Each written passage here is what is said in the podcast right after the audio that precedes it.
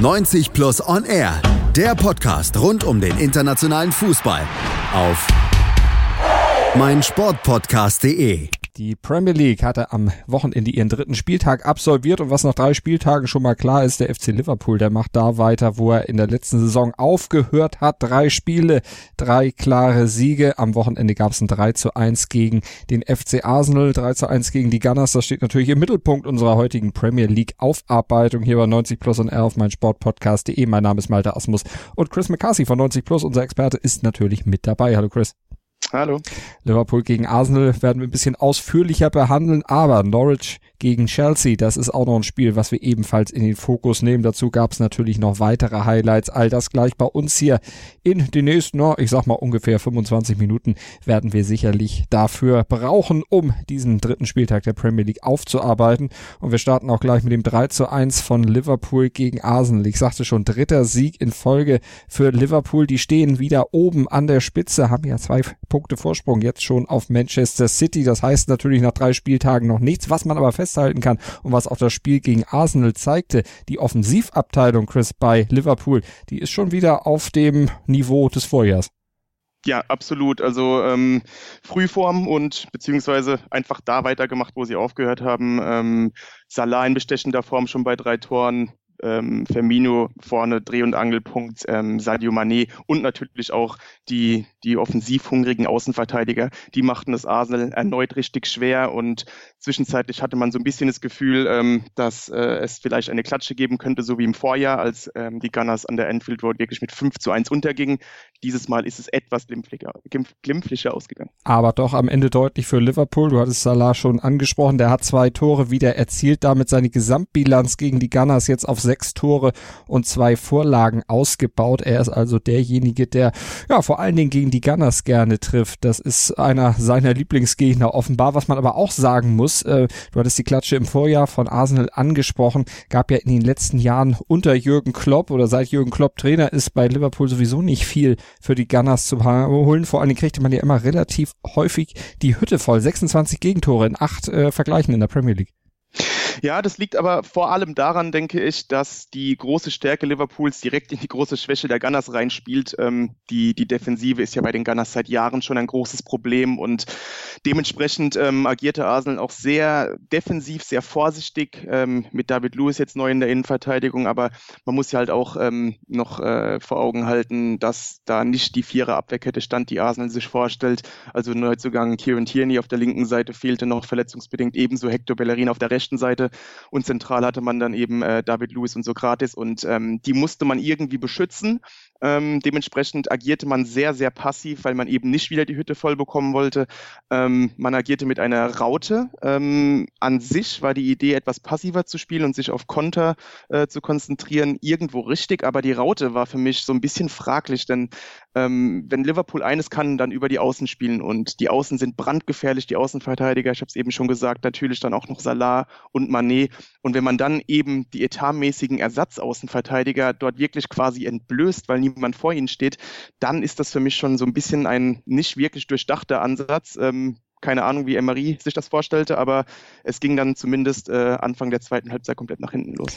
Ja, denn zunächst kurz vor der Halbzeit gab es schon das 1 0 durch Matip Kopfballtor. Da sah Sokrates nicht gut aus. Dann in der zweiten Halbzeit, dann kurz danach gab es dann einen Elfmeter, den Salah verwandelte und da war David Lewis dann mit involviert. Er hatte nämlich vorher am Trikot gezupft und es war nicht der einzige Fehler von David Lewis. Du hattest ihn angesprochen, er kam äh, kurz vor knapp, also kurz vor Saisonstart, um der Defensive da ein bisschen Halt zu geben gegeben. Jetzt hat er zwei Gegentore eigentlich verschuldet, also komplett das Gegenteil von dem bewirkt, was er eigentlich sollte. Auch so eine Frage, die man sich da bei Emery stellen musste. Was will der mit dem? Der war ja jetzt auch bei Chelsea jetzt nicht immer unbedingt die sicherste Bank. Nein, keinesfalls. Aber man sollte auch gerade jetzt durch diese zwei Spiele ähm, ja, erkennt man einfach, dass er wirklich die Übergangslösung ist. Und das sollte er von Anfang an sein. Ähm, Arsenal hat es ja auf Upamecano abgesehen von RB Leipzig. Das hat nicht mehr geklappt. Und dann musste man eben noch einen Tag vor Transferschluss irgendwie reagieren und hat dann eben David Luiz geholt. Der Brasilianer ist eine Verstärkung, denn die Innenverteidiger bei Arsenal sind wahrlich nicht die besten. Ähm, dazu fehlt auch noch Rob Holding. Also ähm, dann ist man mit ähm, Luis deutlich besser aufgestellt als mit Mustafi an der Seite von Sokrates. Das keine Frage. Darüber hinaus ist auch noch recht äh, spielstark, ähm, hat eine gute Übersicht, guten Spielaufbau, aber er hat eben diese Aussetzer, die hatte er schon bei Chelsea. Gegen Burnley war er sehr stark, gegen Liverpool dagegen dieser plumpe Trikotzupfer zum, zum Elfmeter zur Vorentscheidung quasi, das war das 2 zu 0 und dann wenige Minuten später noch ein eklatanter Stellungsfehler gegen Mosala zum 3 zu 0, da war das Spiel wirklich gegessen.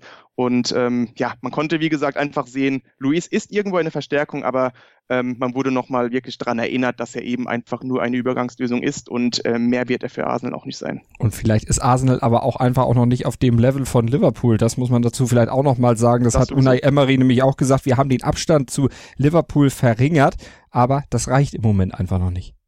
Nein, keinesfalls. Also ähm, Arsenal hat wirklich einen sehr guten Sommer gehabt, ähm, hat sich gut verstärkt. Ähm, umso enttäuschender war es irgendwie, dass man dann so, so Angsthasenfußball spielte in der ersten Halbzeit. Ähm, man sah, dass Nicola Pepe wirklich ein toller Neuzugang ist. Ähm, er war brandgefährlich gegen Liverpool. Da, da hatten die Reds so ihre Probleme. Aubameyang auch pfeilschnell und da fand ich es etwas schade, dass man nicht diese schnellen Gegenangriffe vielleicht ein bisschen mehr forcierte, beziehungsweise auch mal selbst den Ball halten wollte. Man hat gesehen, Ceballos ist ein wirklich spielstarker Mann. Okay, er hatte einen sehr schwachen Tag an der Enfield Road, aber dass man so vielleicht mit ein bisschen mehr Mut den Ball in den eigenen Reihen hält und dann diese Gegenangriffe setzt, das hat man meines Erachtens ein bisschen versäumt und ähm, somit spielte man Liverpool ja wirklich in die Karten, denn irgendwann äh, war die Belastung auf diese ja, äh, suspekte Verteidigung einfach zu groß und irgendwann musste dann einfach auch nachgeben. Jürgen Klopp dagegen natürlich sehr zufrieden mit seiner Mannschaft, sprach von einem brillanten Spiel so früh in der Saison. Hat er nicht damit gerechnet, dass die Mannschaft schon jetzt so ja, gut drauf ist, vor allen Dingen offensiv? Ich glaube, ähm, insgeheim hat er damit gerechnet. Nach außen hat er natürlich was anderes gesagt, dass die Vorbereitung suboptimal war und so weiter. Das war sie auch, keine Frage. Aber auch er sieht natürlich im Training, was seine Mannschaft leistet. Und gerade in der Offensive ist man ja wirklich ähm, zusammengeblieben. Ähm, es gibt da keine Neuzugänge, es gibt aber auch keine Abgänge. Die sind eingespielt, die Jungs da vorne. Und sobald ähm, der Ball dann wieder rollt, dann, dann ist man einfach auch wieder drin. Ähm, ja, die, die, die, äh, dass der Sommer war natürlich ein bisschen erschöpfend für den einen oder anderen Spieler. Kurze Pause mit dem Champions League Finale und auch noch der Afrika Cup. Aber die Folgen davon wird man wahrscheinlich erst in ein paar Wochen sehen. Dann könnte es einen kleinen Durchhänger geben. Das war jetzt beispielsweise bei Tottenham auch so letzte Saison. Aber ähm, warum soll Liverpool auch einfach bedeutend schlechter dastehen als im Vorjahr? Das war eine brillante Saison. Die Mannschaft ist intakt. Und ähm, jetzt geht es eben darum, ähm, mit dem Kader konstant durch die Saison zu kommen. Bei Arsenal geht's auch noch um was, nämlich um die Zukunft der beiden zwei Deutschen, die da noch spielen. Mesut Özil zum Beispiel, der hat jetzt auch wieder nicht gespielt. Letzte Woche war das ja noch mit Sicherheitsbedenken erklärt worden, aufgrund dieses Vorfalls, den er zusammen mit Seat Kolasinac diesen Überfall dort hatte.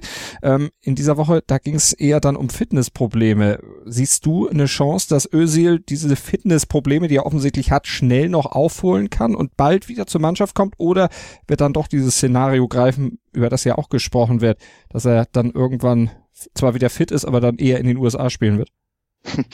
Ja, ist schwer. Ähm, man muss sagen, Ösel hatte eine wirklich gute Vorbereitung, also sehr laufstark ähm, in der Vorbereitung, ungewohnt ähm, energisch, also da, da hat er mir sehr gut gefallen.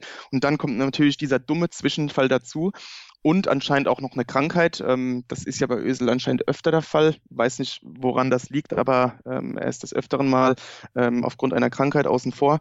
Und das hat ihn jetzt natürlich wieder zurückgeworfen. Bleibt abzuwarten, ob er wieder zurückkommen kann, weil das große Problem für ihn ist jetzt, dass man einfach noch einen Dani Ceballos geholt hat und der deutete zumindest gegen Burnley an, eine große Verstärkung zu sein.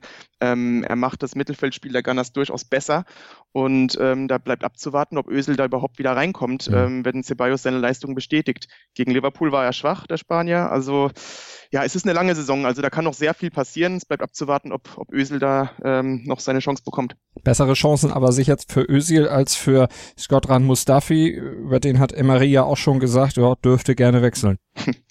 Ja, das hat er jetzt auch sehr offensiv und ähm, quasi schon forciert, diesen Wechsel. Ähm, Mustafi soll sich wohlfühlen in London. Arsenal hat jetzt genug gesehen mittlerweile. Ähm, da gibt es, glaube ich, kein Zurück mehr. Mustafi hat meines Erachtens sein letztes Spiel für Arsenal gemacht und jetzt, wo, wo Arsenal das wirklich so forsch angeht, diesen Verkauf, da bleibt auch Mustafi wohl nichts anderes übrig, als nachzugeben. Und ich kann mir sehr gut vorstellen, dass er noch vor Transferschluss äh, in Frankreich, Spanien, Deutschland, ähm, dass er da noch ähm, den Verein verlässt. Italien wäre auch eine Option. Also ich denke, da wird Arsenal auch einem potenziellen Interessenten bei der Ablösesumme gewaltig entgegenkommen. Wir sind gespannt, wo es ihn hintreiben wird. Machen eine kurze Pause, sind dann gleich zurück bei 90 Plus und R der Premier League Analyse mit dem Duell zwischen Norwich und Chelsea. Und da gab es einiges an Tore, Toren und äh, ein bisschen Spektakel. Gleich mehr bei uns. 100% Sport. Jederzeit auf Abruf. Auf meinsportpodcast.de. Breakfast at Flushing. Die US Open mit Chip and Charge. Vom 27. August bis 9. September berichten Andreas Thies und Philipp Joubert täglich über die Ereignisse in Flushing Meadows. Breakfast at Flushing. Auf meinsportpodcast.de 90 Plus und R die Premier League Analyse mit Chris McCarthy und Malte Asmus und wir schauen auf das Duell des Aufsteigers Norwich City gegen den FC Chelsea. Der Aufsteiger also gegen eine Mannschaft in der Findungsphase, wo vieles neu ist. Nicht nur der Trainer, sondern eben auch auf dem Feld. Einige Spieler sind, die sich da auch erst so ein bisschen reinfuchsen müssen in die Premier League und eben auch in das Niveau, was man bei Chelsea eigentlich erwartet ist. Der Start in diese Saison, der war bisher für Chelsea ja, eher durchwachsen gewesen. Eine Niederlage und ein Unentschieden in den ersten beiden Spielen. Jetzt dann gegen den Aufsteiger Norwich City. Immerhin der erste Sieg, ein 3 zu 2 Erfolg in Norwich. Aber Chris, äh, der Spielstand äh, ist sicherlich sehr positiv mit einem drei Punkte äh, oder mit, mit drei Punkten, aber der Weg dahin, das war schon ganz schön hart, weil der Aufsteiger es ihm aber auch hart machte, dem FC Chelsea. Ja, absolut. Und das war auch vor dem Spiel für Chelsea zu erwarten. Ähm, wer Norwich ein bisschen genauer verfolgt hat, die letzten zwei Spieltage, ähm, der weiß, dass die ein sehr, sehr interessanter Aufsteiger sind. Ähm, gegen Liverpool ein bisschen unter die Räder gekommen wegen der Defensive, aber offensiv hat man wirklich gesehen, dass die, ähm, dass die Canaries da gut aufgestellt sind und natürlich auch von Daniel Farke top eingestellt sind und ähm, einen sehr ansehnlichen, attraktiven Offensivfußball spielen. Und gerade in der Defensive hat Chelsea so seine Probleme jetzt mit, ähm, mit dieser jungen Mannschaft, die sich äh, wegen der Transfersperre natürlich nicht verstärken konnte. Da gibt es Baustellen und ähm, dementsprechend hatte Chelsea vor allem defensiv so seine Probleme. Und deshalb war es auch so, dass immer wenn eine Führung fiel, bei den ersten beiden Toren, jedenfalls von Chelsea, dann auch relativ schnell wieder der Ausgleich kam. Ja, und es spricht natürlich auch für den Charakter ähm, von Norwich. Ähm, ist eine sehr ja, sehr sympathische Mannschaft, einfach, die sich nie geschlagen gibt. Dazu noch vor, vor heimischer Kulisse, da hat man sich äh, von der Euphorie ein bisschen anstecken lassen. Ähm, Chelsea ging früh in Führung durch Tammy Abraham und das war in der dritten Minute und wenige Minuten später schon der Ausgleich durch einer dieser vielen tollen Offensivkombination Norwichs. Ähm, diesmal war es Canwell, der ähm, im Zusammenspiel mit Puki abschließt. Und ähm, dann auch in der 17. Minute ging Chelsea erneut in Führung durch ein tolles Tor von Mason Mount. Und da dauerte es ähm, auch nicht lange bis zur 35. Minute. Und da konnte Chelsea ähm, wiederum ausgleichen. Also beide Mannschaften bewiesen in der ersten Halbzeit da auch durchaus Charakter, ähm, immer wieder zurückzukommen. Und beide zeigten auch, dass ihre Offensiven gar nicht so verkehrt sind.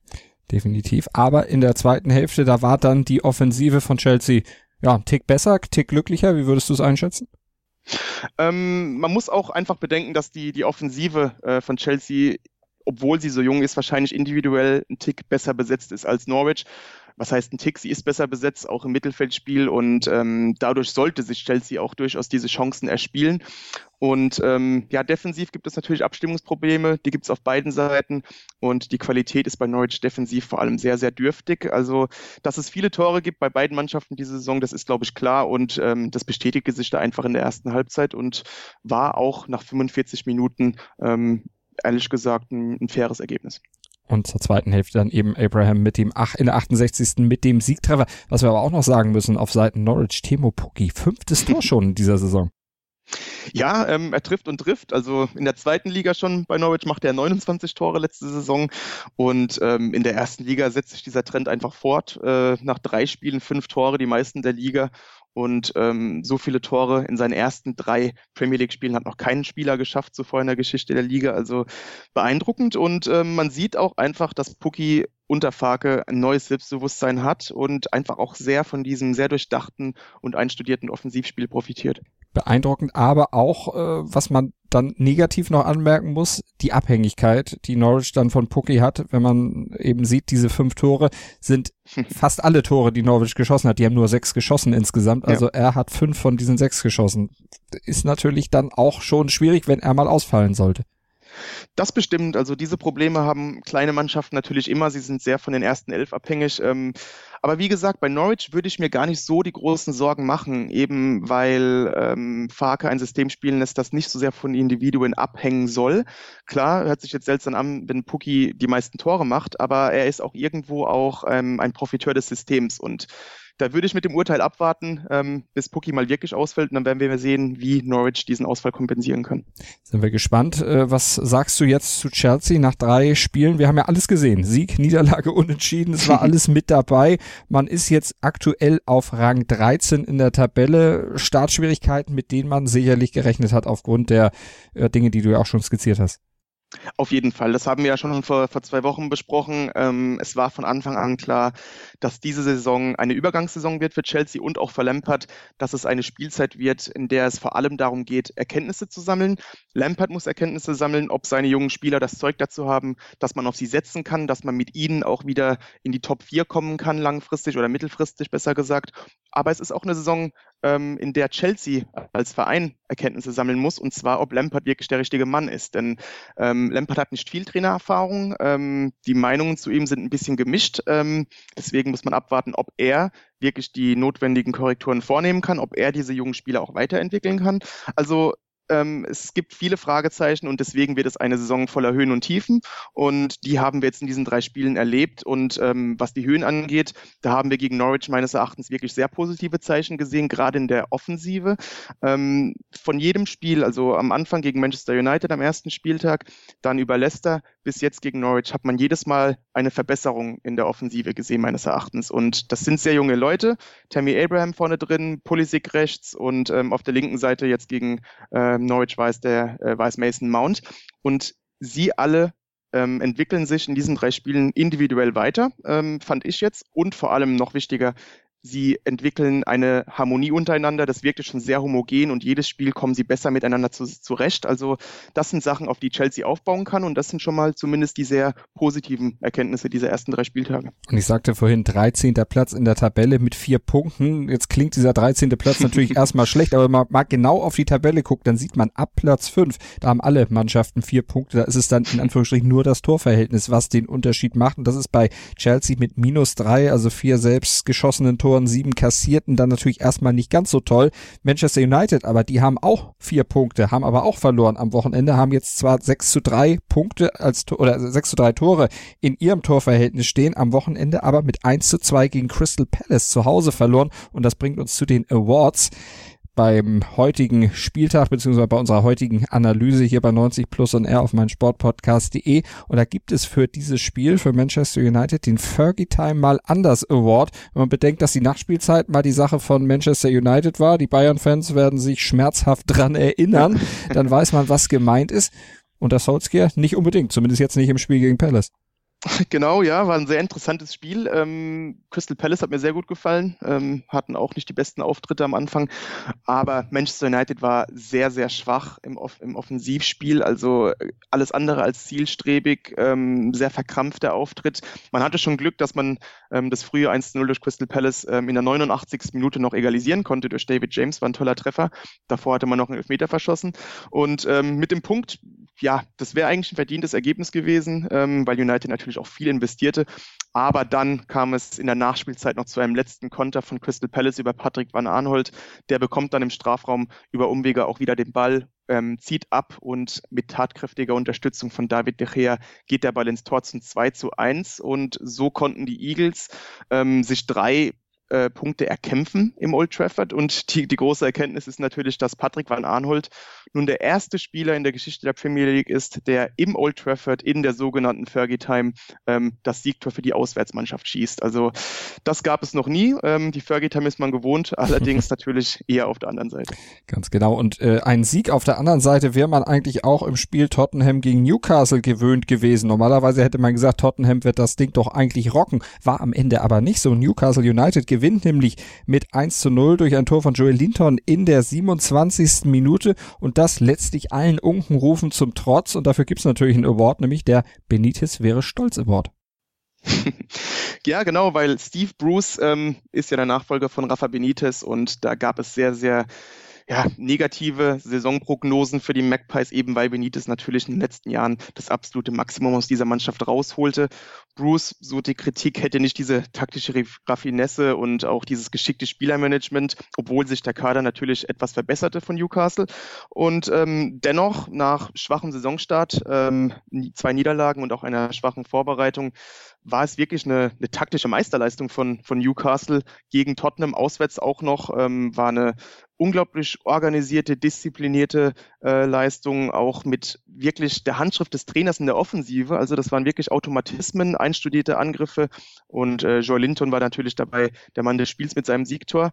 Aber die Defensive war einfach sehr gut organisiert, kompakt und hat da wirklich sehr leidenschaftlich verteidigt und somit hat uns Steve Bruce so ein bisschen eines Besseren belehrt und es wäre wirklich, es war wirklich eine Leistung, auf die sein Vorgänger, sein umjubelter Vorgänger Rafa Benitez sehr stolz gewesen wäre. Und es war ein wichtiger Sieg für Newcastle, denn vorher hatte man zweimal verloren, nämlich gegen Arsenal zum Auftakt und auch gegen Aufsteiger Norwich. Man liegt trotzdem noch auf Platz 19 in der Tabelle, aber so ein Sieg gegen Tottenham, der lässt natürlich dann ein bisschen hoffen. Was machen wir aus Tottenham Sicht mit diesem Ergebnis? Ähm, es war ein sehr ähnliches Spiel zum Auftaktsieg gegen Aston Villa. Ähm, da wurden die Probleme noch so ein bisschen durch, den, durch die späte Aufholjagd kaschiert, aber es war ein sehr ähnliches Spiel, weil Tottenham sehr viel Probleme im Offensivspiel hat momentan. Ähm, das ist alles sehr statisch. Ähm, es gibt da keine Kreativität. Man hatte zwar 80 Prozent Ballbesitz, aber diese zündende Idee wollte nicht kommen. Ähm, Eriksen, der natürlich noch äh, ein, ein großer Verkaufskandidat ist, saß nur auf der Bank, genau aus diesem Grund. Und man merkte auch Pochettino nach dem Spiel an, dass er sehr frustriert ist. Ähm, er sagte, dass sein, seine Mannschaft ähm, nicht gefestigt ist, eben weil noch die Zukunft von Eriksen, aber auch Vertonken so ein bisschen ähm, in der Schwebe ist. Und damit tun sich die Spurs wirklich schwer. Und auch, wie gesagt, das Problem mit dieser Zielstrebigkeit und äh, der Durchsetzungskraft in der Offensive da bin ich mal gespannt, äh, wie, wie äh, Pochettino das in den Griff bekommen wird, denn ich denke, dass jetzt einige Mannschaften äh, so kompakt auswärts gegen Tottenham mhm. ähm, auftreten werden. In der Vorwoche hatte man ja immerhin gegen Manchester City, gegen den Meister und großen Favoriten ja immer noch ein 2 zu 2 erzielt, den Citizens damit natürlich den Punkt geklaut oder zwei Punkte geklaut, die mhm. ihm jetzt auf den FC Liverpool an der Spitze fehlen. City hat sich aber dann an diesem Spieltag schadlos gehalten, hat in Bournemouth mit 3 zu 1 gewonnen. Raheem Sterling hat mal wieder gegen seinen Lieblingsgegner getroffen. Neuntes Tor im achten Spiel gegen mhm. Bournemouth für Raheem Sterling. Aber der ist gar nicht der Mann, über den wir bei diesem Spiel sprechen wollen. Wir wollen nicht über Kevin De Bruyne sprechen und der kriegt den Assistenten Award. Ja, äh, letzte Saison ähm, konnte Manchester City Meister werden und sogar 95 äh, Tore erzielen und das, obwohl De Bruyne 19 Spiele verletzt fehlte. Ähm, dass die Citizens mit ihm vielleicht sogar noch in ganz andere Sphären kommen können, das, das zeigt er in der laufenden Saison. Da ist er endlich wieder fit und gegen Bournemouth machte er bereits seinen vierten Assist in dieser laufenden Spielzeit im dritten Spiel und ähm, das war der 50. seiner Karriere, deswegen der, der Assistent Award, denn äh, kein Spieler brauchte zuvor so wenig Spiele wie Kevin De Bruyne, um 50 Vorlagen zu erreichen. Der Belgier brauchte jetzt 123 äh, Partien dafür. Und die, die nächsten auf dieser ewigen Liste sind äh, Mesut Özil mit auch einer, einer starken Zahl von 141 Spielen und dann Cantona mit 143 und Dennis Bergkamp mit 146. Also große Namen, in die er sich da eingereiht hat, beziehungsweise die er jetzt abgehängt hat. Da wird noch einiges kommen von Kevin De Bruyne. Bei uns kommen jetzt auch noch die Ergebnisse der anderen Spiele. Aston Villa schlägt Everton mit 2 zu 0. Norwich, wie gehört, unterliegt Chelsea mit 2 zu 3. Brighton unterliegt Southampton mit 0 zu 2. Erster Sieg also für Ralf Hasenhüttel und seine Mannschaft. United verliert gegen Crystal Palace 1-2. Sheffield verliert gegen Leicester City mit 1 zu 2, sehr viel Auswärtssiege an diesem Spieltag. Und es geht auch so weiter. Watford verliert zu Hause gegen West Ham United mit 1 zu 3, Liverpool gewinnt zu Hause gegen Arsenal, eine der positiven Ausnahmen, Bournemouth unterliegt zu Hause gegen Manchester City mit 1 zu 3, Wolverhampton und Burnley 1 zu 1 und dann eben auch noch die Heimniederlage von Tottenham mit 0 zu 1 gegen Newcastle United. In der Tabelle folgendes Bild, Liverpool vorne mit neun Punkten, drei Spiele, drei Siege, weiße Weste für Klopp und Co. Dahinter Manchester City mit sieben Punkten auf Platz zwei, dann Arsenal auf Platz drei nach der Niederlage gegen Liverpool, drei Punkte zurück, sechs Zähler, vierter Leicester City mit fünf Punkten und danach kommt die Phalanx mit vier Punkten bis Platz 13 geht das dahinter.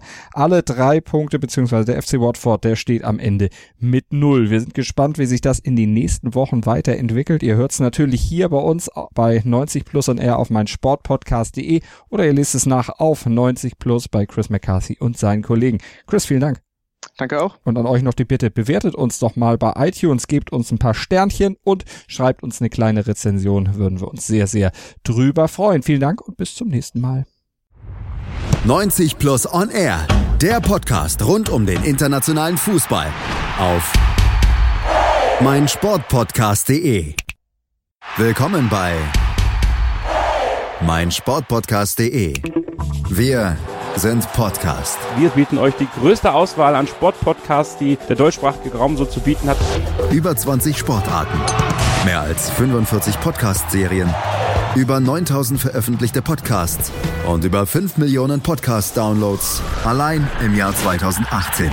Wir sind Podcast. Wir sind meinsportpodcast.de.